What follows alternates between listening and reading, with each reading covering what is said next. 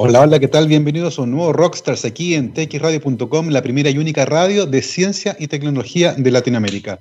Jueves 12 de noviembre del 2020. Está algo fresca la mañana aquí en Santiago, sin embargo, cielos despejados, muchísimo movimiento en la calle. Eh, hay una suerte de aire de normalidad, pero se nota que no es normal porque todo el mundo está usando mascarilla. Eso es bueno. Traten de adherir a esa norma que eventualmente podría prevenir contagios como los que estamos viendo ahora en Europa. En Estados Unidos se están batiendo los récords de contagios diarios, perdón, y en países como España, Portugal, Alemania, Francia e Italia, lentamente, y también Reino Unido, por cierto, lentamente se están tomando medidas restrictivas porque el número de casos está aumentando violentamente y ya están entrando en la parte más fría del año, se les viene el invierno, donde además comienzan a circular otros virus respiratorios. Así que puede ser tremendo lo que ocurre ahí y tenemos que estar atentos porque es una película que eventualmente también nos podría tocar aquí en Chile en unas tres o cuatro semanas más. Así que a estar atentos con eso. Nosotros ya comenzamos nuestra conversación del día de hoy y ya nos acompaña en nuestra transmisión por streaming, como pueden ver en pantalla, José Barrena Ruiz, economista de la Universidad de Chile, magíster en desarrollo rural de la Universidad Austral Actualmente está terminando su doctorado en política ambiental en la Universidad de Wageningen, ahí en Holanda. Fue académico en la Universidad Austral, pero actualmente y desde hace un año se encuentra ubicado en el Departamento de Ciencias Naturales y Tecnologías de la Universidad de Aysén. José, bienvenido a Rockstars. Hola Gabriel, buenas tardes, muchas gracias por la invitación. Gracias a ti por tomarte un tiempo en tu agenda y acompañarnos para conversar un ratito sobre tu trabajo, que es sumamente interesante. Estuve viendo algunas de las cosas que has hecho. Me parece tremendamente entretenido y es una aproximación un poco distinta a lo que usualmente las personas se imaginan cuando piensan en economía. Así que vamos a estar hablando de todas estas implicancias que las encuentro realmente mm. fascinantes. Eh, pero primero, en el caso tuyo, eh, ¿qué fue lo que te llevó a elegir una carrera como ingeniería comercial? Que usualmente, de nuevo, uno la imagina súper orientada a los negocios, pero que tiene dos salidas la de la ingeniería comercial propiamente tal, la de la administración y la de la economía, que es una mirada un poco más, más científica, ¿no? ¿Qué, fue lo que te mm. llevó a ti a elegir ese camino? Bueno, la verdad que no lo no, no, siempre lo tuve tan, tan claro. Yo cuando salí del cuarto medio entré a estudiar eh, un semestre eh, ingeniería civil en, la Universidad de La Federico Santa María en Valparaíso. Eh, pero sí me, interesaba siempre un poco la, más, más la noción de la economía como ciencia social. Y bueno, lamentablemente creo yo desde mi perspectiva en Chile, sobre todo en Chile, creo que ha sido un fenómeno mundial, pero particularmente acá, eh, la economía se ha asociado más a la administración o a la, o a, la técnica de hacer negocios. Pero mi interés siempre fue un poco la, la economía desde las ciencias sociales, entonces como entender los procesos por ejemplo, de, extracción de recursos, de administración de los recursos en una comunidad, en una sociedad. Y yo creo que por eso fui derivando más a la, economía y finalmente terminé en la Universidad de Chile estudiando economía. Me parece que es una visión súper interesante porque tengo la sensación eh, de que varios problemas sociales que enfrentamos como país, pensando particularmente en nuestra matriz productiva, se vinculan justamente a una falta de visión desde esa perspectiva, de esa perspectiva ¿cierto? La economía es una ciencia mm. social, tiene que ver con las personas. En el fondo, la economía no ocurre en el vacío. Eh, ¿cómo, crees tú que llegó a instalarse esa visión tan, tan tecnificada de la economía en Chile? ¿Viene de la mano con la dictadura? ¿Viene de antes? ¿Tiene que ver con los Chicago Boys? Eh, tú dijiste que a lo mejor era algo transversal en el mundo. Eh, ¿cómo, lo ves tú ahora, mm. habiendo salido de la carrera hace bastante tiempo ya? Sí, bueno, en el caso de Chile sí, sí tiene mucho que ver con, la dictadura, bueno, y todo lo que vino después, eh, básicamente lo que se puede llamar como la economía o el, modelo neoliberal. De hecho, en la Universidad de Chile existieron en algún momento dos facultades de economía, eh, una que era la Facultad Oriente, otra la Facultad Occidente, y donde se explicaban o, enseñaban economía completamente diferente. Una, economía más vinculada con las ciencias sociales y otra mucho más vinculada con, los negocios, por decirlo así. Y yo pienso que, eh, claro, ese, giro de la economía al negocio, por un lado, ha pasado por, el hecho de que la, eh, la economía ha tomado una preponderancia eh, gigantesca, pienso yo, más, más allá de lo, de lo razonable en la toma de decisiones. Todo tiene que pasar por un, análisis económico sin evaluar otro tipo de valores, otro tipo de, de, cuestiones que son realmente importantes al momento de tomar cualquier tipo de decisión.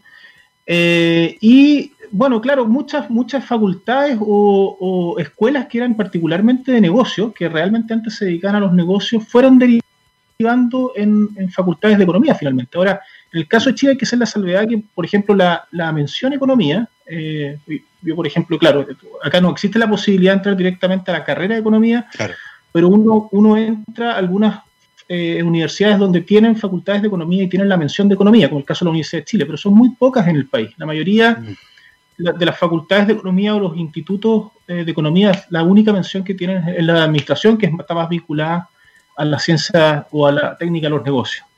Claro. Y en ese sentido, pensando en el interés que se genera, por ejemplo, eh, para tener una idea más o menos del interés, ¿qué porcentaje de tu promoción, por ejemplo, se inclinó por hacer eh, la economía versus la administración de negocios? No recuerdo exactamente, Gabriel, pero yo te diría así como aventurar algo que eh, éramos alrededor de un, de un 12 o 15% que nos fuimos a economía y, el otro 85, 88% se fue a administración, más o menos así era la proporción. Es para tener más o menos una idea de cómo además mm. se, van, se van desgranando los intereses eh, a medida que estás en la carrera. Y particularmente en ese sentido, mientras cursabas el pregrado, eh, ¿qué áreas de la economía o qué ideas de la economía, mirándola como una ciencia social y analizando el, eventual impacto que podrían tener en el país, te empezaron a llamar la atención? Sí, bueno, ahí yo, debo agradecerle mucho a mi, a mi, profesor de tesis de la Universidad de Chile, que era eh, Eduardo García La Sierra, y yo creo que él me abrió una perspectiva muy diferente de la economía. Él tenía mucho interés por, por ejemplo, por las economías tribales, las economías de pueblos indígenas. Eh, la economía comunitaria, la economía del, regalo, saliendo de la economía monetaria, digamos, necesariamente. Entonces él era, él, era una especie de isla, yo podría decir en ese tiempo, en la Facultad de Economía en la Universidad de Chile, eh, que tenía una postura bastante diferente al resto de los profesores. Bueno, yo me incliné a hacer la, tesis eh, con él y a mí me interesó siempre la economía de, por ejemplo, pueblos indígenas y la relación que tenían con el uso y, extracción de, recursos y, el patrimonio natural. Entonces yo en, el, pregrado hice mi tesis sobre economía de los pueblos aymara en el norte de Chile y traté un poco de ver eh, cuál era la relación entre distintas eh, comunidades o localidades aymaras en, los distintos eh, pisos ecológicos, o sea, del altiplano, la precordillera y luego las comunidades aymaras que estaban en las ciudades. Así bueno, ese fue un tema que me, interesó y durante el tiempo seguí trabajando un poco, un poco en eso también. Es fascinante porque uno puede eh, leer entre líneas que visiones como, por ejemplo, la cosmovisión con respecto a la relación que tienen con la naturaleza, que les provee recursos naturales a esas comunidades que son valiosos, juega un rol preponderante a la hora de ir ordenando cómo funciona la economía. ¿Qué aspectos encontraste interesantes cuando fuiste a analizar justamente aquella economía? Bueno, una cuestión bien interesante era, eh, desde el punto de vista económico, era la dependencia, por ejemplo, dependencia o no dependencia de los mercados. Uno se da cuenta que eh, en, el piso, digamos, del altiplano, la dependencia con el mercado era bastante menor y la economía era más bien una economía de, de subsistencia, en el sentido que la producción se destinaba al consumo familiar. Y luego en, en la precordillera, por ejemplo, habían diversos eh, tipos de contacto con el mercado. Algunos, algunas eh, familias eh, tenían, por ejemplo, se empleaban como mano de obra en otras faenas que no eran agrícolas necesariamente ni ganaderas, pero destinaban también una porción de la, de la producción o del tiempo de la familia también a producir para el hogar.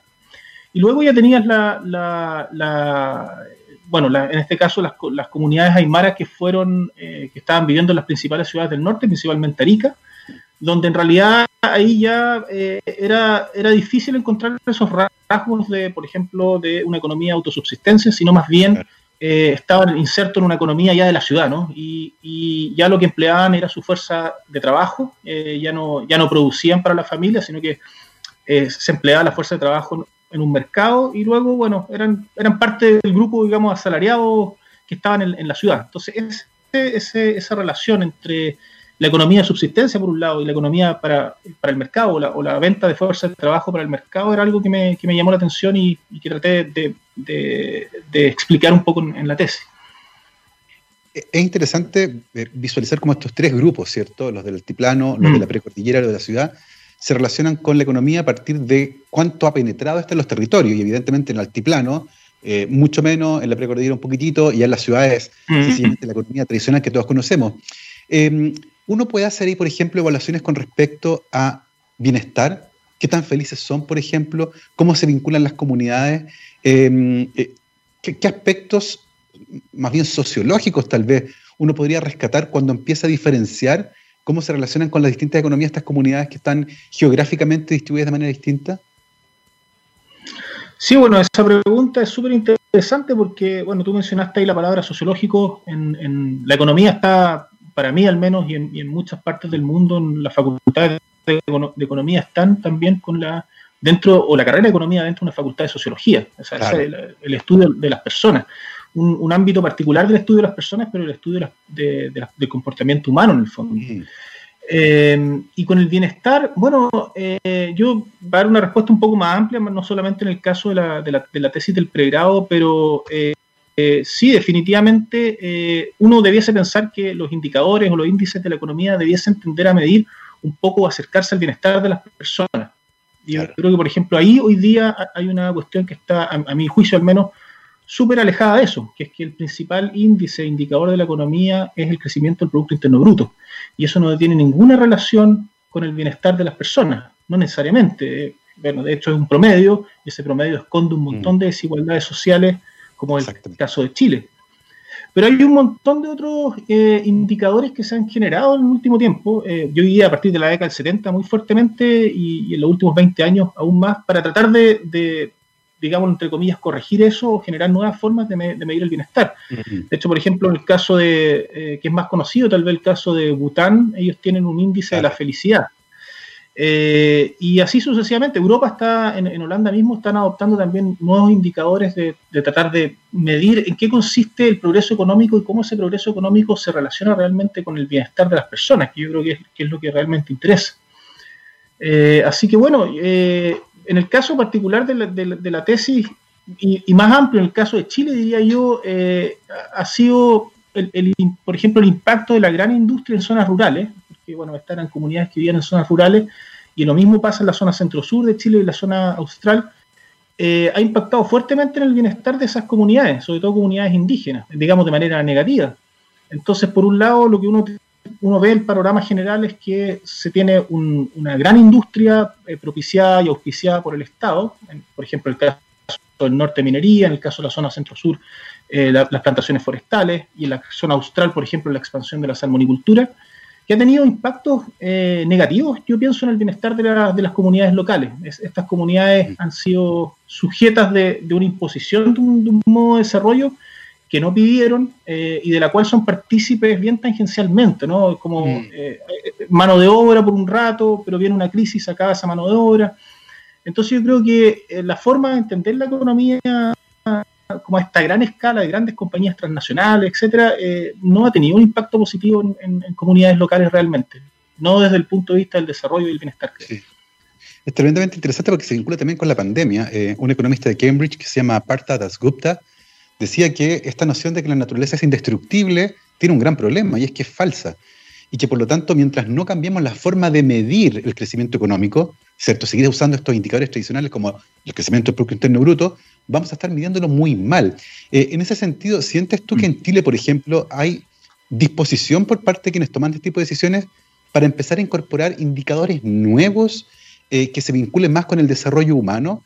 Eh, en, desmedro de los indicadores tradicionales que se vinculan, por ejemplo, solo con el crecimiento del Producto Interno Bruto, la tasa de desempleo, cosas de esa naturaleza? Bueno, en general yo pienso que todavía en Chile se está muy estancado en, indicadores tradicionales y uno lo puede ver en el, discurso público todo el tiempo, no solamente de parte de la autoridad económica, sino que digamos de, políticos en general. Eh, y, de, y de uno, digamos, de, cualquiera de las eh, posiciones políticas siempre o bajo cualquier circunstancia se tiende a pensar y a decir eh, que eh, siempre hay que crecer, que crecer, se, toma el hecho de que crecer económicamente ya es bueno, por decirlo de alguna forma. Mm. Y eso, eso está, está bien puesto en duda actualmente desde otras perspectivas de la economía. Primero, un poco por lo que tú mencionabas antes, que el crecimiento económico está asociado a mayor degradación ambiental. Y hay varios indicadores e índices que prueban eso. Eh, y por otro, el crecimiento económico, esos beneficios o supuestos beneficios del mayor crecimiento económico tampoco son distribuidos equitativamente en la sociedad. Y eso, bueno, Chile es un excelente ejemplo de, eso, de la cantidad de desigualdades que existen. Entonces yo creo que en general no hay una, apertura así a, adoptar nuevos indicadores, siempre se ven como eh, con reticencia, con desconfianza, como que no tuvieran validez, etcétera yo creo que eso también es parte del discurso para poder mantener este status quo. Eh, obviamente, con, el crecimiento económico hay grupos que sí se benefician y está, está también más que sabido. Eh, pero yo pienso que ahora en el proceso constituyente, por ejemplo, hay una, excelente oportunidad para poner esos temas, discutirlos, obviamente, y, y, ver qué posibilidad hay de establecerlos, porque de lo contrario vamos a tener mayor crecimiento económico con mayor degradación ambiental y no necesariamente con una mejor distribución de los beneficios de ese crecimiento económico.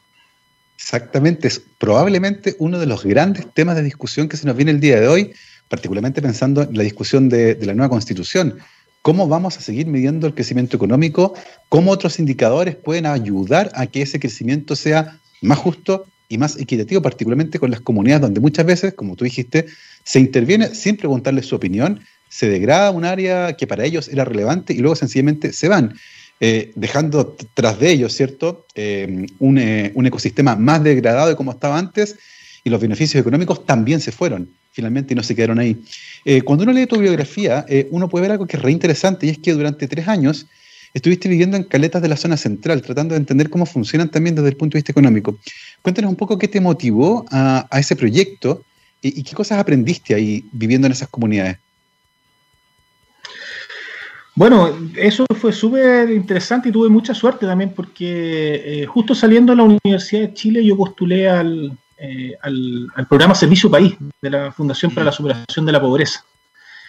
Y, bueno, mi primera, eh, mi, primer lugar donde viví en el Servicio País, porque bueno, es un poco la gracia del programa, uno, uno no solamente trabaja en, en territorios o comunidades rurales, sino que también vives ahí, habitas ahí todo el tiempo. Y yo me fui a la, caleta de Bucalemu, en, la región de O'Higgins, en la, costa de O'Higgins, pero luego también tuve la suerte de que, de, porque en general los, profesionales del servicio país solamente eh, estaban un año, ese, era como el, por, por descarte, digamos, la norma del programa era que te, tú trabajabas un año y luego, entre comillas, volvías a hacer una pega más, más convencional, pero yo tuve la suerte de trabajar tres años, entonces trabajé en la caleta de Bucalemu, luego me fui a la región del Maule a trabajar con la Federación de Pescadores del Maule, en toda la región del Maule, y después en la parte norte del Maule, en la caleta de Yico. Y bueno, ¿qué aprendí ahí? O sea, un montón de cosas. Primero, primero ahí eh, tomé eh, conciencia y la importancia de lo que se puede decir como el desarrollo rural, cómo, cómo mm. vivían eh, trabajaban y desarrollaban su economía las, comunidades eh, rurales, algunas comunidades rurales específicamente en el caso de, comunidades de pescadores artesanales. Y eso en mí al menos generó un, interés por el desarrollo rural que lo seguí hasta el, hasta el día de hoy. Eh, yo creo, por ejemplo, un, aprendizaje ya bien, bien, bien profundo, más importante de eso, es que yo pienso que las sociedades de hoy día lo que les falta es justamente ruralizarse, si se quiere, no urbanizarse. Eh, yo creo que la ruralización de la, de la sociedad en general eh, es algo que puede contribuir muchísimo a enfrentar la crisis ambiental y social que tenemos. Porque las ciudades, bueno, las ciudades son espacios que requieren muchísima energía para su funcionamiento. Y, en, y, en, parte toda esa energía, bueno, lógicamente viene de recursos eh, y materias primas que tenemos que extraer de los ambientes naturales, lo cual ha generado toda esta este crisis ambiental que tenemos. Entonces, en cambio, en, el mundo rural, sin, sin, intentar romantizarlo, porque obviamente hay problemas, hay contaminación, etcétera, eh, la presión sobre los ecosistemas es bastante menor. Y ahí también uh, una cuestión eh, importante que me pareció a mí, sobre todo en el caso de la pesca, que, eh, bueno, se ha ido cambiando un poco, pero en esos tiempos todavía mayoritariamente se, se, hacía el trabajo a la parte, que se llama. Es decir, que los pescadores cuando iban en un, en un bote a sacar reineta o merluza, trabajaban por un porcentaje de lo que pudiesen pescar ese día. Si, si sacaban 10, 10 peces, bueno, se repartían el porcentaje entre el patrón del bote y los tripulantes de acuerdo a, a una proporción que ya estaba establecida. Pero si sacaban 2.000 kilos de reineta, la repartición seguía en la misma proporción. Entonces, ¿cuál es la diferencia de eso con un sistema de producción capitalista? En el sistema de producción capitalista, bueno, hay un, hay un jefe, un dueño, que en el fondo es el, el que se lleva la renta y, y y tiene un trabajo asalariado, el cual paga un salario por, ese, por eso. Da lo mismo la producción, el salario siempre se va a mantener. En cambio aquí no, aquí todos corrían el riesgo eh, y bueno, si les iba bien, todo le iba bien, si le iba mal, a todos le, iba mal. Entonces, esa, esa forma de trabajo, de organización en la producción económica fue algo que a mí me interesó mucho y que lo, encuentro muy eh, relevante también, como por ejemplo puede influir positivamente en la mejor distribución de los ingresos y la riqueza. Está tremenda, tremendamente interesante ese concepto. Eh, parece fascinante aquello también que explica por qué mucha gente está, entre comillas, huyendo de las ciudades justamente yendo a esos ambientes más rurales, buscando una vida un poco más sencilla tal vez, pero con menos presiones en ambientes menos degradados, que es un fenómeno que se está dando desde hace algún tiempo, particularmente entre profesionales jóvenes, que ven que Santiago es una ciudad que los está agobiando, eh, pero con la consecuencia de que muchas veces ese movimiento, ese flujo de santiaguino, ha convertido lugares que eran relativamente rurales en pequeñas ciudades. Eh, una discusión mm. que es bien interesante que se ha dado en el último tiempo de cómo eh, se ha dado este, este impacto, este fenómeno. Em, en tu camino después tú hiciste un magíster en desarrollo rural, de hecho este, este aprendizaje que tuviste se convirtió después en un área de estudio y te fuiste a Valdivia. Eh, cuéntanos un poco cómo fue la vida en Valdivia y, qué resultó de este magíster que hiciste en desarrollo rural. Bueno, eh, sí, como te contaba, una, estando en el servicio país, la primera aproximación, más, más un poco en el ámbito académico, teórico con el desarrollo rural fue un curso que hice sobre desarrollo rural en el, en el Grupo de Investigaciones Agrarias, en el GIA. Y bueno, luego, después de terminado el periodo de servicio país, tuve una breve eh, pasada por Valparaíso, donde viví siete meses, ocho meses, y trabajé en el barrio Puerto del Paraíso, en, también en un proyecto súper interesante de participación ciudadana. Y luego a Valdivia. Y en Valdivia, eh, claro, yo, de hecho, era la primera vez que iba a Valdivia, no, no había ido nunca a Valdivia. Había, había estado un poco más al sur, en Puerto Montt, en Chiloé, pero nunca había pasado a Valdivia. Y no, la ciudad me encantó, encontré muy buena gente allá. Eh, eh, bueno, en ese tiempo con mi, con mi pareja, ese tiempo nos fuimos a vivir a la, a la costa valdiviana, que es un lugar maravilloso, ahí en la caleta de los molinos específicamente. Y bueno, yo, yo trabajé allá, se me dio la oportunidad de trabajar en la Fundación Un Techo para Chile, en, un área que estaban creando en la ciudad de Valdivia que no existía, que era la unidad de vivienda definitiva, es decir, darle solución de vivienda definitiva a pobladores y pobladoras de campamentos. Y bueno, fue también una, ahí trabajé casi dos años y estuvo una experiencia eh, súper, súper buena. Eh, el trabajo con, familias de campamento, logramos en, conjunto sacar dos proyectos de, vivienda definitiva para esas familias, que costaron bastante porque fueron proyectos muy bien localizados en la ciudad, lo cual generó eh, mucha reticencia a algunos grupos, que ahí se, ahí se manifestó todo el clasismo, todo tipo de cosas que sé que estas personas no pueden venir a vivir acá, que son personas de otro tipo, que tienen que irse a vivir a la periferia, que allá deberían apuntar las políticas del Estado, etcétera. Eh, pero bueno, los proyectos se sacaron y, las familias se establecieron en, esos, en esos barrios.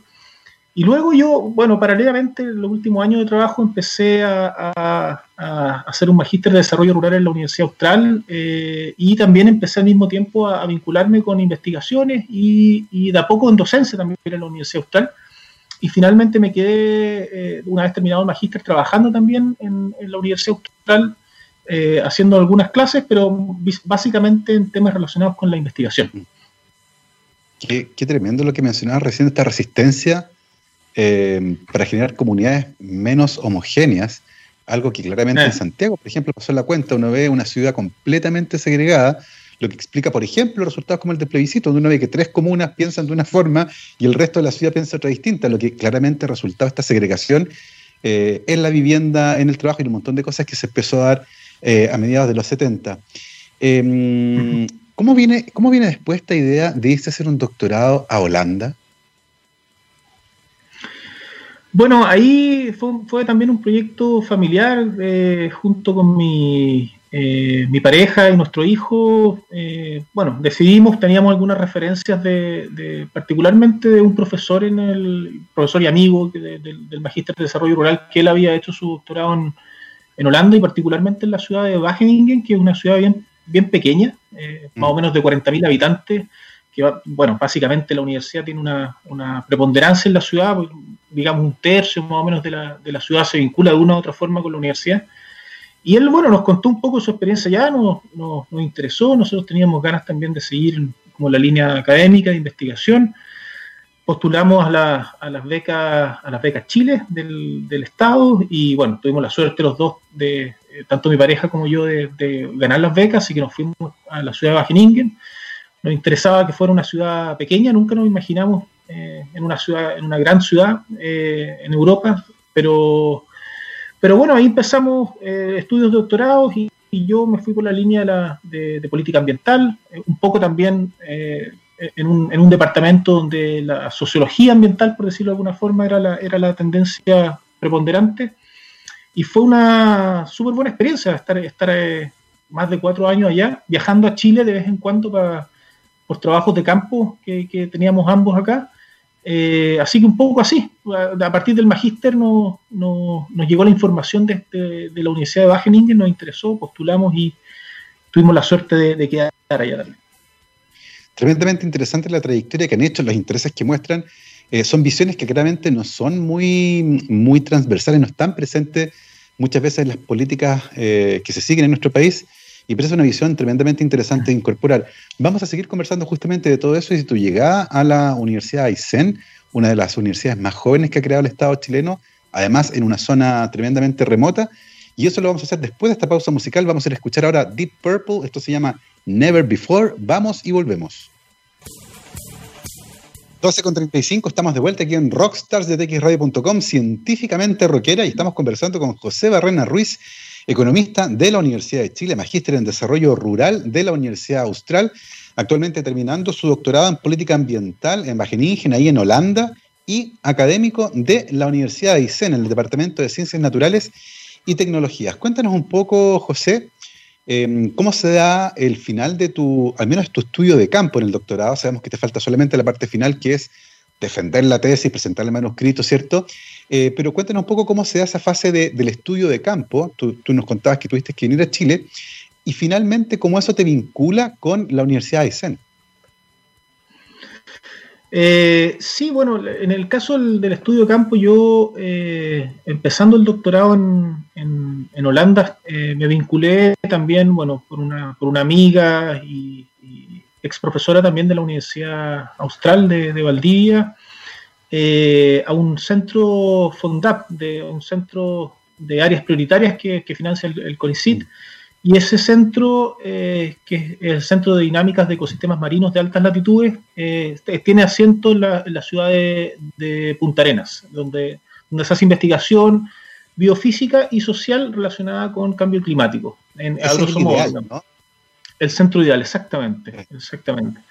Y eh, entonces, bueno, yo eh, enmarqué mi investigación de doctorado dentro de la, de, la, de la, investigación del, Centro Ideal y, por lo tanto viajé, hice tres viajes a la región de Magallanes para, bueno, recabar la información, en fondo conversar con las personas, etcétera, en, relación a lo que me interesaba a mí que básicamente es, es como el establecimiento de límites espaciales de distinto tipo, por ejemplo, algunos vinculados con la creación de grandes de áreas de conservación de la naturaleza, eh, pero también, por ejemplo, límites que ahora se dan en, el, mar con las concesiones acuícolas, que hay muchas en la región de Magallanes, donde está creciendo muchísimo la acuicultura, cómo eso impacta a, las comunidades locales y particularmente cómo las impacta en su movilidad, considerando que eh, en la región de Magallanes todavía quedan dos pueblos eh, indígenas canoeros, que es el pueblo Yagán y el pueblo Cahuéscar. Entonces, eh, en eso hice viajes a la, región de Magallanes, eh, siempre retornando a Holanda, donde, teníamos nuestra casa. Y bueno, me encontré en, un momento determinado con, una, un, llamado a un, cargo en la Universidad de Aysén eh, y me llamó mucho la atención. Bueno, primero, el, lugar es una región fantástica en ese sentido, pero particularmente el, sello que tenían las carreras de la área de ciencia natural en la, en la Universidad de Aysén que es un sello donde están las carreras de agronomía e ingeniería forestal.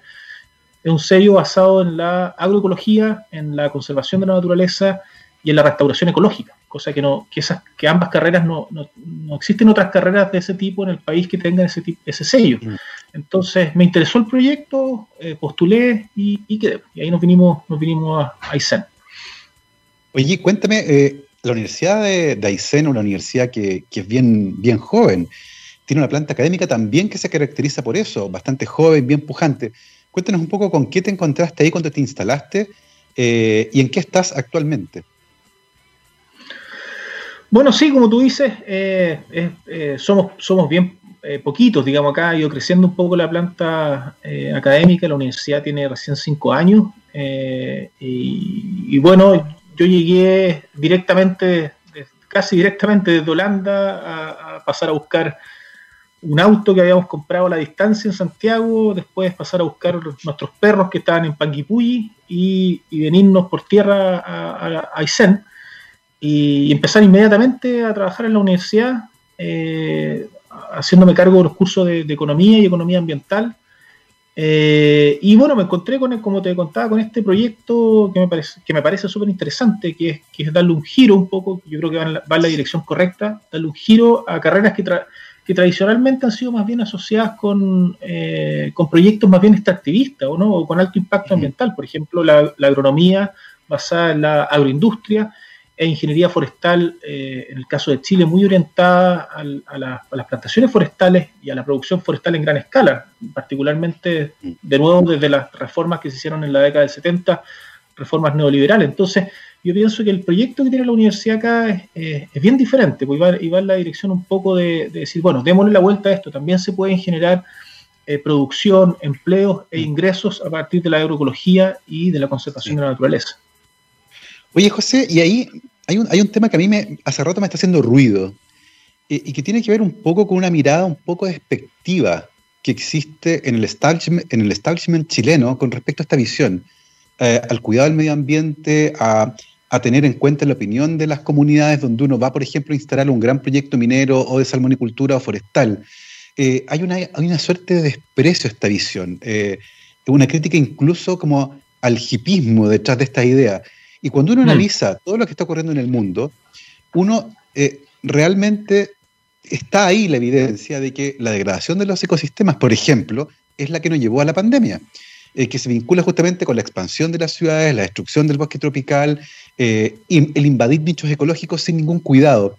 Eh, ¿Sientes tú que hay una barrera ahí de entrada con respecto a instalar estas temáticas para que se discutan de manera seria y que no sean vistas en menos como una visión casi romántica de la economía? Sí, bueno, yo creo que, tienes toda la razón, eh, Gabriel. Hay, una. Es súper importante para mí, desde el punto de vista que lo veo, el, tema de cómo se instalan los discursos. Y, esos discursos empiezan a instalar verdades, ¿no? Y yo creo que en el caso chileno, eh, bueno, en general global, pero en particular en el caso chileno, eh, esta verdad, eh, por ejemplo, en el caso de la economía, es, la economía neoclásica. Y que las cosas, tienen, las cosas tienen que ser así porque son así. Pareciera que el mundo funciona así, no funciona de otra manera. Eso yo creo que es lo primero que, la primera barrera que hay que romper eh, decir, no, esto, esto es una interpretación de la realidad, esto es un modelo que intenta interpretar la realidad, esto no es la realidad. La realidad puede ser múltiple y depende cómo la observemos, cuáles sean los modelos mentales que nos creemos, etc. Y en ese sentido existen alternativas, ¿no? Eh, pero yo estoy de acuerdo contigo que, eh, claro, cuando uno plantea estas cosas, incluso en la academia, con evidencia, no, te dicen, no, es que no va a resultar, no, no puede ser, esto no es así, etcétera. Pero yo pienso al revés, o sea, hay suficiente evidencia para decir que lo que tenemos ahora ya no resultó. Lo que tenemos ahora es lo que se está cayendo, lo que tenemos ahora es lo que está en crisis ambiental y social. Entonces yo creo que un camino eh, fundamental para mí es el tema, por ejemplo, del desarrollo, ¿no? Lo conversábamos antes, desde el punto de vista económico, eh, está muy vinculado al crecimiento del Producto Interno Bruto. Yo creo que eso es una cuestión, primero que hay que cuestionar y cambiar, y después reconocer que existen múltiples formas de desarrollo los conflictos que se generan en, las zonas rurales principalmente de Chile, donde hay un mapa de conflictos socioambientales que ya está eh, trazado en Chile, no se generan porque la gente o las comunidades locales eh, simplemente quiera quedarse atrás del progreso, no quiera el desarrollo, etcétera. Se generan porque tienen otros proyectos de desarrollo que son no solamente diferentes, sino que son incompatibles con los proyectos de desarrollo que trata de impulsar, por ejemplo, la gran industria y el Estado. Entonces, ahí después hay que reconocer, yo creo que también es importante esa idea de que hay múltiples formas de desarrollo, no es una. Y creo que lo que está eh, muy anclado de nuevo en el discurso detrás de eso es, por ejemplo, eh, la clásica división entre los países desarrollados y los países en vía, en vía de serlo, ¿no? Yo creo que esa cuestión es altamente cuestionable. De mi forma de pensar, no es así. no es que nosotros tengamos que avanzar a cómo, a cómo, a cómo hoy día están otros que supuestamente son desarrollados, porque justamente esos que hoy día son llamados desarrollados, que, o que acá en Chile la opinión pública los tilda como desarrollados, son los países que producen más contaminación al medio ambiente, a la agua, al suelo.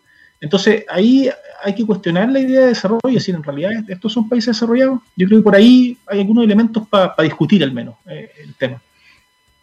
Me parece interesante, el otro día me, tocó compartir un panel con un economista, eh, también joven, eh, Javiera, no recuerdo su apellido, y también con una visión que uno no encuentra usualmente en economistas que tienen más de 40 años, por ejemplo. En ese sentido, ¿sientes tú que ha habido un cambio en la forma de analizar estas temáticas que también es generacional? Es decir, que economistas más jóvenes pueden tener una visión distinta, tal vez justamente por lo que tú decías, se ha ido generando evidencia que muestra que el modelo de desarrollo antiguo está fracasando. Eh, mm. ¿Puede tener algo que ver eso con que uno encuentre al día de hoy, en economistas jóvenes particularmente, un discurso que se alinea un poco más con estas ideas de cambio en la visión del desarrollo, por ejemplo? Bueno, yo creo que en parte sí, eh, eh, porque en parte porque, por ejemplo, la investigación actual contemporánea en, estos temas, en, los impactos, por ejemplo, del crecimiento económico o los impactos del modelo de producción y consumo en el medio ambiente, por ejemplo, eh, son, más, eh, son más abrumadores en el fondo. Hay, mucho más evidencia, hay mucho más estudios y la gente más joven, que está más a la vanguardia generalmente, eh, va leyendo esas cosas y se va dando cuenta que es, posible un cambio. Ahora, hay varias cosas que también vienen, como decía antes, de la década de los 70 y, y, que bueno, ahí hay otras generaciones que y otros economistas y pensadores que también en su momento fueron tildados de hippie, que, que, que sus modelos no cuadraban, etcétera. Hay, un gran estudio que se llama Los Límites del Crecimiento, que hizo un, grupo que es del Club de Roma, que fue publicado en el año 71, mm. donde ya advertía y, estimaba los impactos ambientales en, en, el sistema social que, podía, que tenía el modelo de producción y consumo. Entonces, en parte yo creo que sí, pero por otra parte también uno se encuentra eh, con posturas bien, eh, bien reticentes a producir cambios dentro de, gente joven también. Eh, tiene que ver, yo creo, un poco con, bueno, lógicamente con los intereses de cada uno también, pero yo pienso que hay que, o sea, lo básico, lo básico, lo básico en la economía, yo creo es que la economía es parte, es un subsistema, un sistema mucho más amplio. Ese, ese, ese sistema más amplio uno puede llamarle el sistema socioecológico, el sistema de la biosfera, el sistema terrestre, pero ese sistema tiene límites bien definidos, ¿no? que son los límites del planeta. Y luego uno puede decir, bueno, tiene límites también en el océano, por ejemplo, la extracción de recursos del océano, y, en la parte terrestre, en distintos usos del suelo. Entonces, la economía tiene que insertarse en dentro de esos límites. O sea, no, no es posible pensar una economía que crezca infinitamente, como se tiene hoy día, es decir, cada año ojalá crezcamos más el Producto Interno Bruto, dentro de límites planetarios que son finitos. Eso es una contradicción. Entonces, si, esa cuestión no se logra alinear, bueno, tenemos la crisis socioambiental que tenemos hoy día a escala planetaria. Exactamente, yo voy a hacer un autobombo acá, acabo de publicar un libro que se llama Pandemia y hay una parte donde dice, en un planeta con recursos finitos no se puede aspirar a tener crecimiento económico infinito. Eh, y esa es una decisión que hay que empezar a incorporar. Em, y, es interesante, y es interesante que esa visión se incorpore en el caso de la Universidad de Aysén, en carreras que justamente tienen que ver con la producción animal, por ejemplo, forestal, en ambientes eh, que, son, que están ahí, ¿cierto? Pero con una visión que es distinta. Em, en ese sentido, ¿cómo vinculas tú tu actividad eh, y tu expertise, ¿cierto?, en política ambiental y en desarrollo rural, ¿cierto? Eh, y cómo esa visión se incorpora en estas carreras.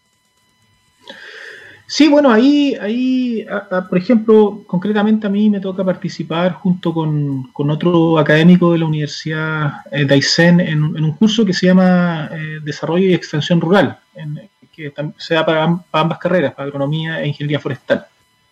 Y ahí, por ejemplo, eh, nosotros, una de las unidades del curso tiene que ver con teorías del desarrollo, ¿no? Y ahí también, por ejemplo, presentamos teorías eh, alternativas del desarrollo, ¿no? No, las, no las que son dominantes en este momento, sino que, por ejemplo, economía ecológica eh, y también, por ejemplo, el desarrollo a escala humana, eh, que tiene que ver con que no necesariamente más es preferible a menos, por ejemplo, sino que se puede tratar de tener una economía que se oriente para beneficiar a las personas y que las personas puedan, en el fondo, satisfacer sus necesidades fundamentales, ojalá transversalmente, no, no que sea eso para un, para un grupo específico de la población. Y en ese curso también eh, tenemos también otra unidad que es sobre los conflictos socioambientales que se producen en espacios rurales, por ejemplo. Y ahí, eh, sin ir más lejos, la, clase del, lunes pasado, por ejemplo, invitamos a una, dirigente social, a, Mirta Gallardo, que, que, ella participó, que es de Coquimbo, y ella participó en la política de desarrollo rural de la región de Coquimbo, tiene más de 35 años de dirigente en el mundo campesino, rural. Entonces, con eso también le vamos dando espacio dentro de, lo, de, lo, de la universidad a, gente que generalmente externa a la universidad, como dirigentes sociales, que pueden intercambiar opiniones con los estudiantes y las estudiantes. Yo creo que es un proceso de, de, mutuo enriquecimiento, tanto para los estudiantes como también para, para dirigentes sociales y, y otros actores que están fuera normalmente del ámbito académico universitario. Y parece súper interesante ese ejemplo, por ejemplo, el de una dirigente social que está en la comunidad, en el territorio, que conoce la realidad, que no se la han contado, que no la leyó en un paper en el fondo. Exactamente. ¿Y cómo, y cómo participan, por ejemplo, en la discusión constitucional que se nos viene? Eh, en ese sentido, por ejemplo, eh, ¿qué, qué te gustaría a ti, por ejemplo? ¿Cómo visualizas que podría ocurrir una discusión un poco más amplia, menos centralista, menos dogmática tal vez, eh, menos centrada en ideas que son clásicas, versus la discusión que puede venir desde dirigentes sociales, desde agentes territoriales, desde personas que están vinculadas desde hace muchos años con sus territorios y con ciertas actividades que usualmente no tienen llegada política. ¿Cómo visualizas tú la participación, por ejemplo, de ese tipo de dirigentes en la discusión de una constitución nueva? Uh, bueno, es un, tremendo tema y, eh, pues, bueno, partiendo parto diciéndote que, por ejemplo, en la clase fue un tema que salió con, Mirta Gallardo, la dirigente de, Coquimbo, que algunos estudiantes le preguntaron cómo veían el proceso constituyente ya y si ella u otras personas de su organización podían participar. Ella dijo sí, que todavía estaban sondeando y viendo la posibilidad, por ejemplo, de, que algunos eh, de organizaciones campesinas y agrarias fueran también eh, constituyentes en este, en, esta, eh, en este proceso constituyente que estamos viendo.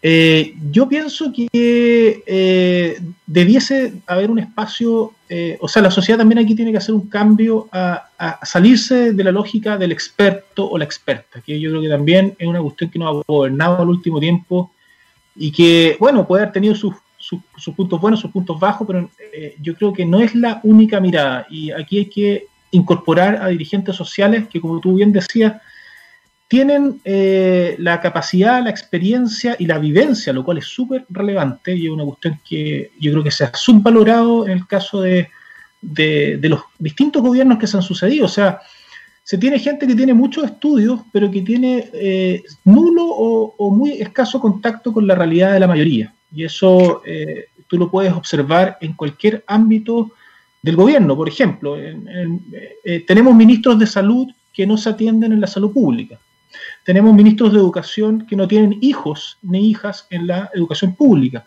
Tenemos ministros de transporte que no utilizan el transporte público, no tienen idea de lo que es estar parado en un paradero de micro eh, y si se pasa frío, si la micro pasa la hora, etc. Entonces, tenemos un montón de gente que puede tener mucha eh, eh, teoría en la cabeza, pero tiene realmente nula o prácticamente escasa práctica. Y esa práctica la tienen justamente un montón de dirigentes sociales, dirigentes comunitarios, dirigentes territoriales. Entonces yo pienso que eh, es gente súper valiosa eh, para incluir en este proceso constituyente y no excluirlos por el hecho de que no tengan ni magíster ni doctorado.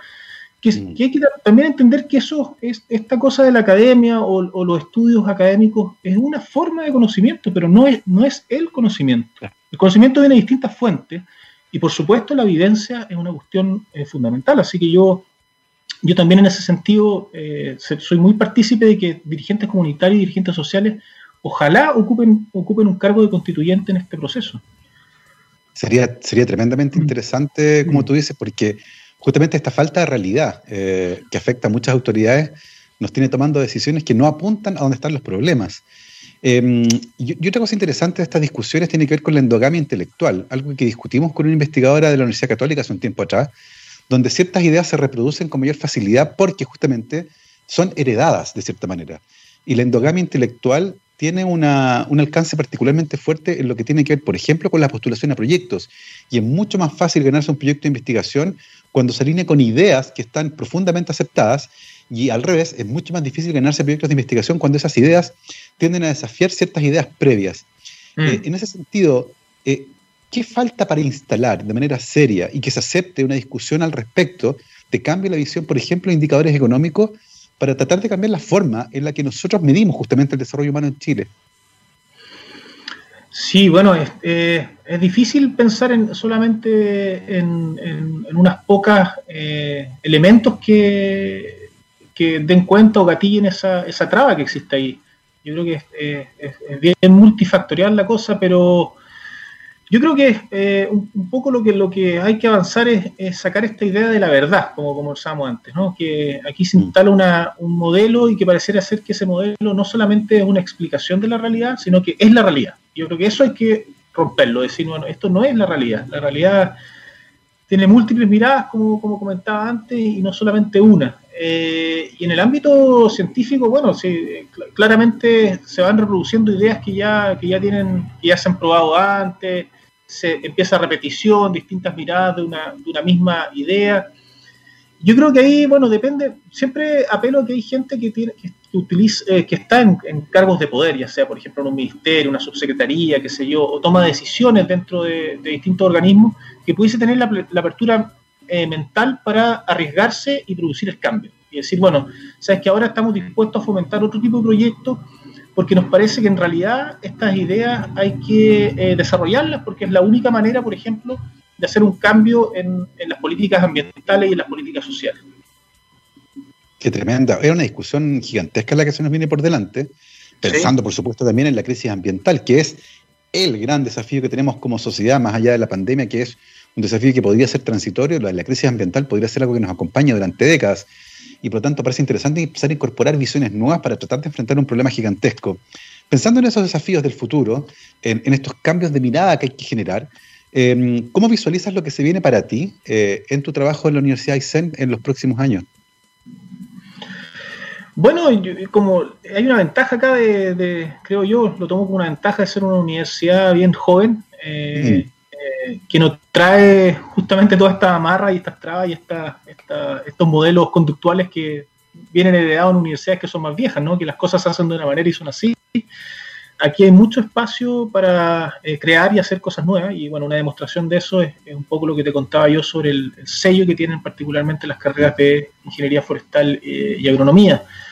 Entonces, en ese sentido, yo, yo particularmente o personalmente me visualizo eh, desarrollando profundizando en mis temas de investigación eh, que, desarrollo en la, región de Magallanes y ahora incorporándolo, incorporando la región de Aysén también a estos temas, que tienen que ver con el, la generación, los impactos de los límites espaciales, particularmente en, las zonas costeras y marinas en las comunidades locales, por ejemplo, ya, sea eh, expansión de la salmonicultura, áreas protegidas, etcétera.